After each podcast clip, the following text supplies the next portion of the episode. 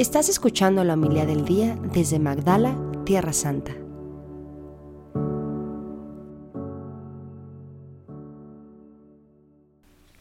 En aquel tiempo Jesús dijo a sus discípulos, fíjense en esto, si un padre de familia supiera a qué hora va a venir el ladrón, estaría vigilando y no dejaría que se le metiera por un boquete en su casa.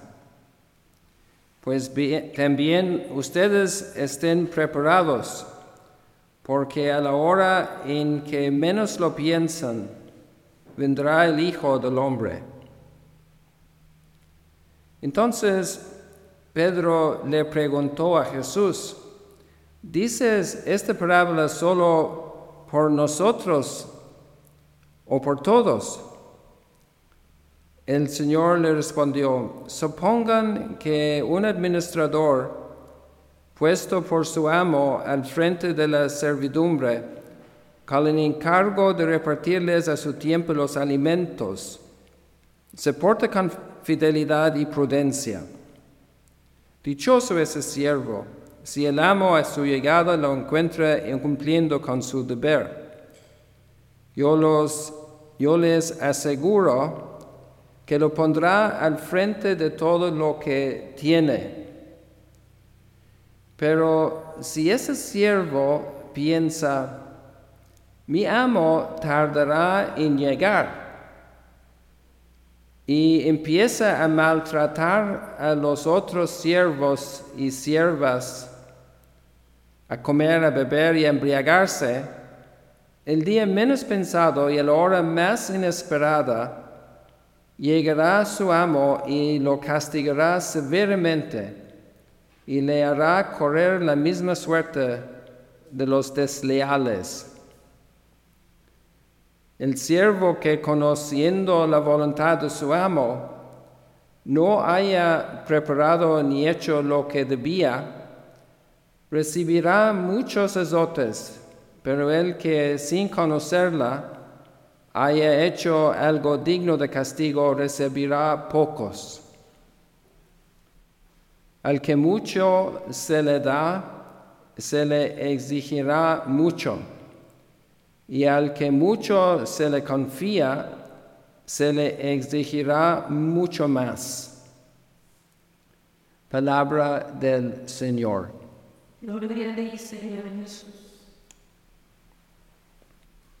Hay una imagen preciosa en el Salmo que habla del pájaro que se escapa de la trampa. Y hemos visto delitos horribles hace unas semanas aquí en Tierra Santa, donde gente invade la casa y matan. Y con ese tipo de imagen comienza Jesús en el Evangelio. Si un padre de familia supiera que ahora va a venir el ladrón, estaría vigilando y no dejaría que se le metiera por un boquete en su casa. Estén preparados, no saben qué hora va a venir el Señor. Es una mezcla de dos cosas, ¿no? El enemigo que llega y el Señor Dios que llega. Y una cosa es que no sabemos la hora de cuando el Señor llega a nuestra casa y siempre está con nosotros, vive en nosotros, pero aquí se está hablando del final de nuestra vida.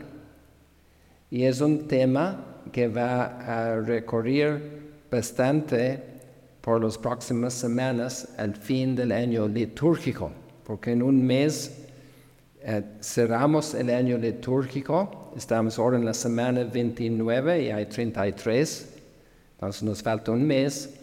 Y en este mes, como al final de la vida o al final del colegio o al final del año de la universidad, hay exámenes, hay, hay que dar cuenta de lo que hemos tenido, de los estudios que hemos tenido, de los trabajos que nos han encomendado, de las responsabilidades que nos han recomendado, encomendado y así tenemos que dar cuenta. Y en ese plan aquí estamos viendo esas lecturas que son, es una motivación para que cumplamos ahora bien, porque es como entender la vida. Algunas personas viven solo que cuenten lo que pasa ahora y ya se acabó. Pero de hecho, nuestra vida es un entrenamiento, es un ejercicio como para los olímpicos, para un concurso grande. Estamos preparando en esta vida, estamos preparándonos para la vida eterna. Y una vez se termine la preparación y tenemos que llegar. Y eso es, debería llenarnos de gozo, como los jóvenes que están ensayando para los campeonatos. Y el momento del gozo es llegar. Aquí es el momento de la fatiga, del trabajo constante, de la dedicación, de superar nuestros cansancios, nuestras fatigas, nuestros aburrimientos, nuestra pérdida de interés y considerar que estamos llegando a un punto y no sabemos exactamente cuándo va a pasar, que Dios nos va a llegar para llevarnos a la vida eterna, pero preparados, alegres, fieles, dice las palabras de Jesús. Y en la primera lectura tenemos esa grande presentación de la vida. Si el pecado o la vida de gracia. Y si lo ponemos en el contexto de las oraciones hoy de la, de la misa para los prófugos y los exiliados, en cierto sentido somos todos nosotros exiliados. Nosotros fuimos, fuimos creados para el jardín de Edén, para el paraíso, pero fuimos exiliados por el pecado de Adán y Eva. Fuimos exiliados, cerrados fuera. Nos llevamos un poco la experiencia o mucho en nuestra vida humana de exiliados, de prófugos. Y cuando vemos a prófugos y exiliados, nos damos cuenta de la realidad en que nosotros estamos viviendo. Pensamos en muchos migrantes Mucha gente que fueron obligados a dejar a sus tierras, a sus casas y salir. Y de hecho aquí mismo ahora escuché una cifra esta mañana que son un millón de personas desplazados en las últimas dos semanas por razón de este conflicto aquí. No están en sus casas, están exiliados, están, tenían que irse por el peligro o han perdido sus casas y ya no existen. Entonces hay una realidad muy concreta y podríamos contemplar a la luz también de esta lectura que nosotros podemos eh, eh, ser eh, esclavos del pecado y ser más exiliados de nuestra identidad, más exiliados de lo que deberíamos ser. Cuando vivimos en la gracia, vivimos en casa. Nosotros, cada persona humana es de hecho la imagen y semejanza de Dios. Y estando en la presencia de Dios, mediéndonos con Dios, recibiendo su bondad, en esa relación de amistad con Dios es nuestra casa. Y fuera de esa casa estamos exiliados. Somos prófugos. No estamos en casa. Estamos fuera de casa. Qué bueno es volver a casa. Y tenemos la palabra del hijo pródigo.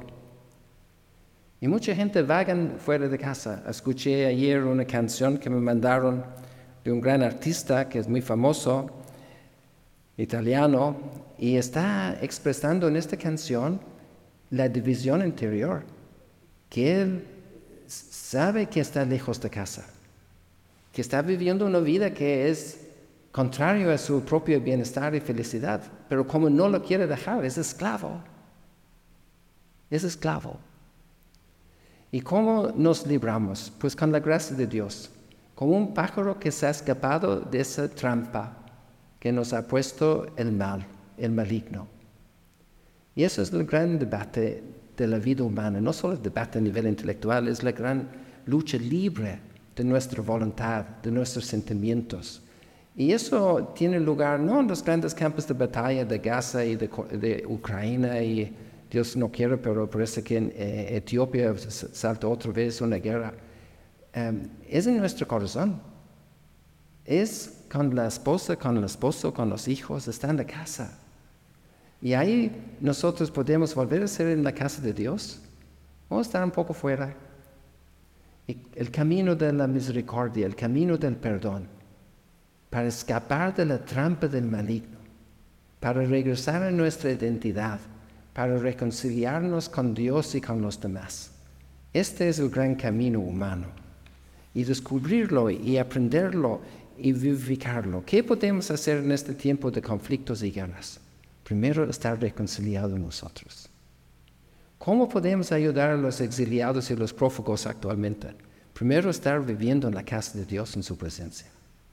Eso es lo esencial. Y si nosotros estamos ahí, hay una isla de paz donde Dios, su reino puede extenderse a los demás. En cada casa del mundo, en cada familia, en cada hogar, es lo mismo. No importa si son ricos y pobres.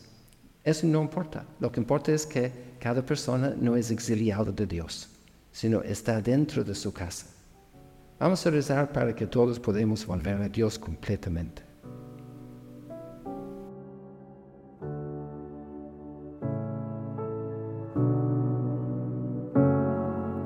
Muchas gracias por escucharnos. Si quieres conocer más acerca de Magdala, síguenos en YouTube y Facebook.